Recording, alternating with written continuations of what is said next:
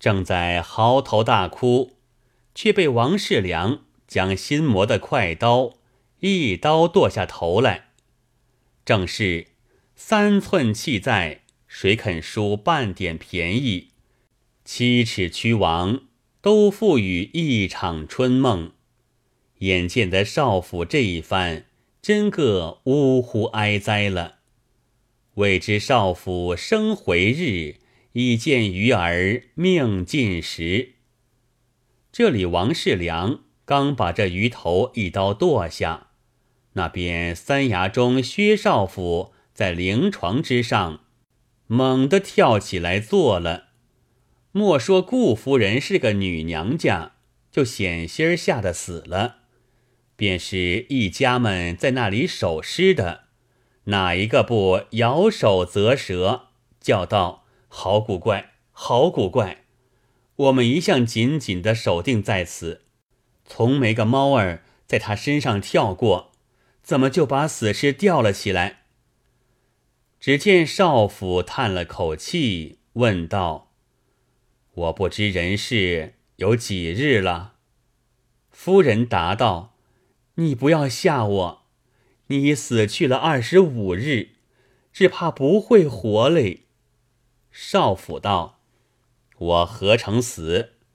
只做的一个梦，不亦梦去了这许多日。”便唤家人去看三位同僚，此时正在堂上将吃鱼炸，叫他且放下了箸，不要吃，快请到我衙里来讲话。果然，同僚们在堂上饮酒，刚刚送到鱼闸，正要举住，只见薛衙人禀说：“少府活转来了。”请三位爷莫吃鱼闸，便过衙中讲话。惊得那三位都暴跳起来，说道：“一人李八百的把脉，老君庙里铺灯，怎么这等灵验的紧？”忙忙的走过薛衙，连叫恭喜恭喜。只见少府道：“列位可晓得吗？是才做炸的这位金色鲤鱼。”便是不才，若不被王世良那一刀，我的梦几时够醒？那三位茫茫不知其故，都说道：“天下岂有此事？请叫老长官试说一番，容下官们洗耳恭听。”薛少府道：“是才张弼取鱼道时，邹年兄与雷长官打双路。”裴长官在旁吃桃子，张弼禀渔户赵干藏了大鱼，把小鱼搪塞。裴长官大怒，把赵干鞭了五十。这事有吗？三位道：果是如此，只是老长官如何晓得那样细？少府道：在于我唤赵干、张弼。和把守迎勋门军士胡建、护曹行曹二吏，并除役王世良来，待我问他。那三位即便差人，都去唤道。少府问道：“赵干，你在东潭钓鱼，钓得个三尺来长金色鲤鱼，你妻子叫你藏在芦苇之中。”上头盖着旧蓑衣，张弼来取鱼时，你只推没有大鱼，却被张弼搜出，提到迎勋门下。门军胡建说道：“裴五爷下飞签催你，你可走快些。”到的县门，门内二吏东西相向，在那里下棋。一个说：“鱼大的怕人子。”做炸来一定好吃。一个说：“这鱼可爱，只该蓄在后堂池里，不该做炸。”王世良把鱼按在针头上，却被鱼跳起尾来，脸上打了一下，又去磨快了刀，方才下手。这事可都有吗？赵干等都惊道：“是具有的，但不知三爷。”何由知的？”少府道：“这鱼便是我做的。我自被钓之后，哪一处不高声大叫，要你们送我回衙？怎么都不听我？却是甚主意？”赵干等都叩头道：“小的们实是不听见，若听见时，怎么敢不送回？”少府又问裴县尉道。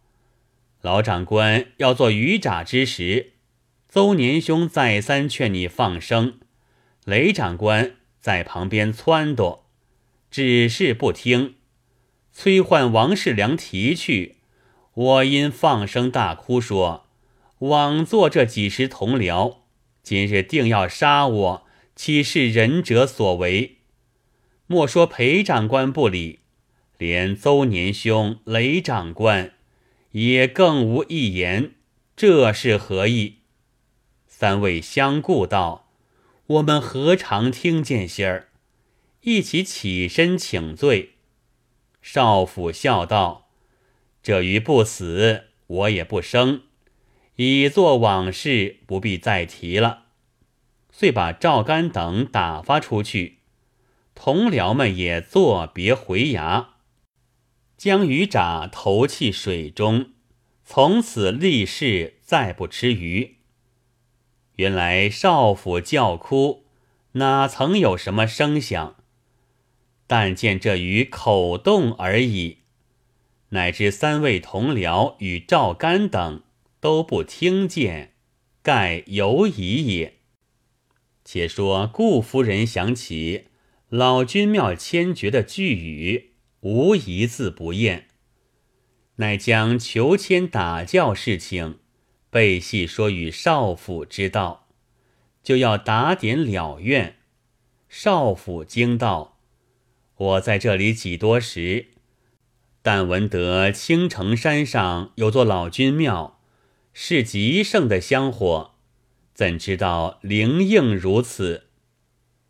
即便清斋七日。”备下明灯敬香，亲诣庙中长院，一面差人估计木料，庄严金像，合用若干工价，将家财俸资凑来买办，择日兴工。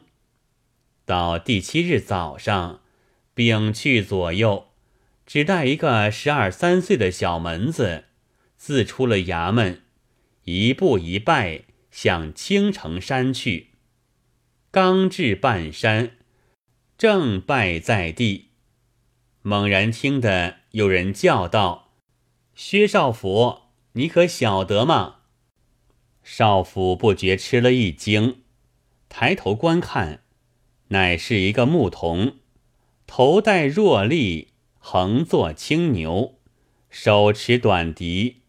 从一个山坡边转出来的，当下少府问道：“你要我晓得什么？”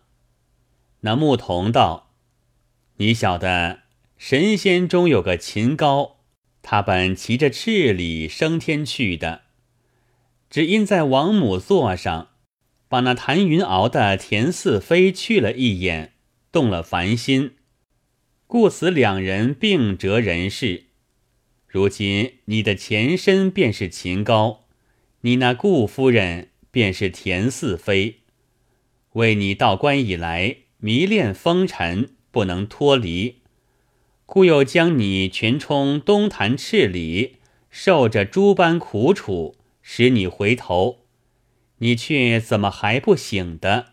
敢是做梦未醒嘞？少府道：依你说。我的前身乃是神仙，今已迷惑，又须得一个师傅来提醒便好。牧童道：“你要个提醒的人，远不远千里，近只在目前。这成都府道人李八百，却不是个神仙。他本在汉时叫做韩康，一向卖药长安市上。”口不二价，后来为一女子识破了，故此又改名为李八百。人只说他传授的孙真人八百个秘方，正不知他道术还在孙真人之上，时时活过八百多岁了。今你夫妻折现将满，何该重还仙籍？何不去问那李八百，叫他与你打破陈仗？原来夫人只与少府说的相怨的事，不曾说起李八百把脉情由，因此牧童说着李八百名姓，少府一些也不晓得，心下想到。山野牧童知道什么？无过信口胡谈，荒唐之说，何足深信？我只是一步一拜，还愿便了。岂知才回过头来，那牧童与牛化作一道紫气，冲天而去。正是当面神仙犹不识。前生世事怎能知？少府因自己做鱼之事来得奇怪，今番看见牧童化风而去，心下越发惶惑，定道：连那牧童也是梦中。好生委决不下，不一时，拜到山顶老君座前，叩谢神明保佑。再得回生，只在早晚选定吉日，偿还愿心。拜罢起来，看那老君神像，正是牧童的面貌。又见座旁塑着一头青牛，也与那牧童骑的一般。方悟道：方才牧童分明是太上老君，指引我重还仙籍。如何有眼无珠，当面错过？乃再拜请罪，回至衙中，备将牧童的话细细述与夫人知道。夫人方说起，病危时节，曾请成都府道人李八百来看脉，他说是死而不死之症，需待死后半月二旬。自然慢慢的活将转来，不必下药。临起身时又说：“这千诀灵得紧，直到看见鱼时方有分晓。我想他能预知过去未来之事，岂不真是个仙人？莫说老君已经显出化身，指引你去，便不是仙人，既劳他看脉一场。”且有这等神验，也该去谢他。少府听罢，乃道：“原来又有这段姻缘，如何不去谢他？”又清斋了七日，徒步自往成都府去，访那道人李八百。恰好这一日，李八百正坐在衣铺里面，一见少君。便问道：“你做梦可醒了未？”少府扑拜地下，答道：“弟子如今醒了，只求师傅指教，使弟子脱离风尘，早闻大道。”李八百笑道：“你须不是没根基的，要去烧丹炼火。你前世原是神仙折下。”太上老君已明明的对你说破，自家身子还不醒得，还来问人？敢是你只认得青城县主簿吗？当下少府恍然大悟，拜谢道：“弟子如今真个醒了，只是老君庙里相愿尚未偿还，待弟子了愿之后。”即便弃了官职，弃了妻子，同师傅出家，正还仙籍，未为晚也。遂别了李八百，即回至青城县，把李八百的话述与夫人知道。夫人也就言上醒悟，前身原是西王母前谈云敖的田四妃，因动陈念堕落，当夜便与少府各自一房安下，焚香静坐，修正前因。次日，少府将印送与邹二牙属舍。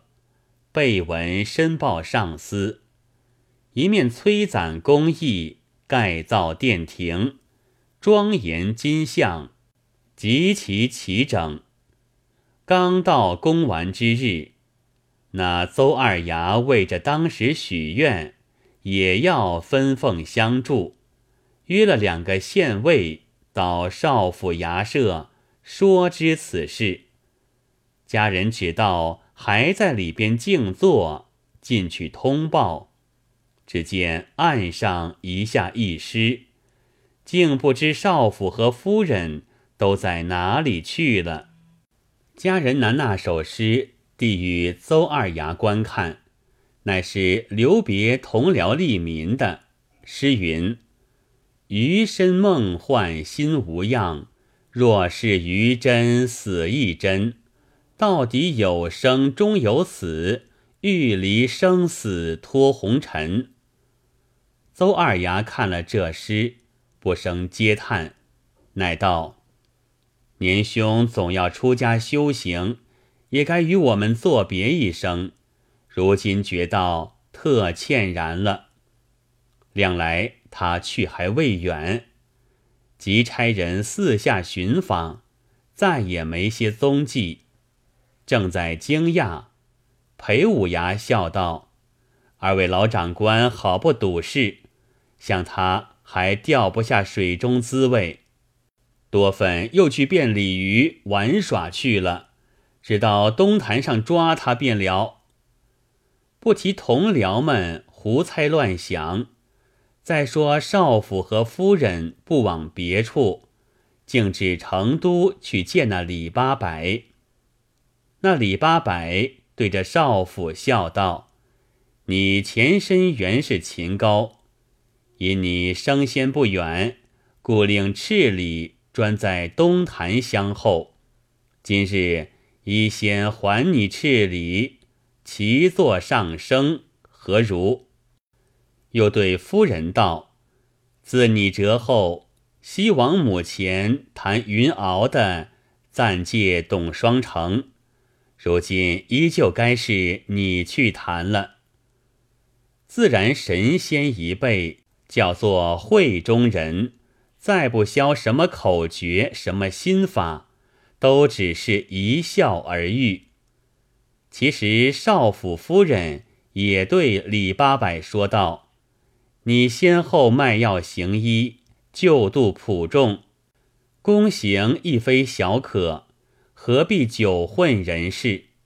李八百道：“我数合与你同生，故在此相候。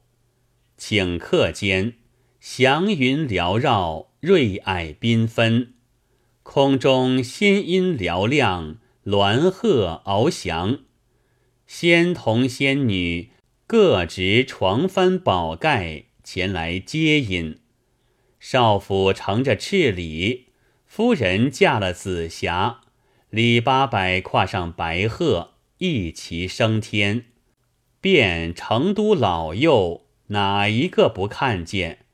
尽皆望空瞻拜，赞叹不已。至今升仙桥盛迹犹存。诗云：“茫茫宇宙事端心，人既为鱼，鱼复人。”识破幻形不爱性，修行修性即仙真。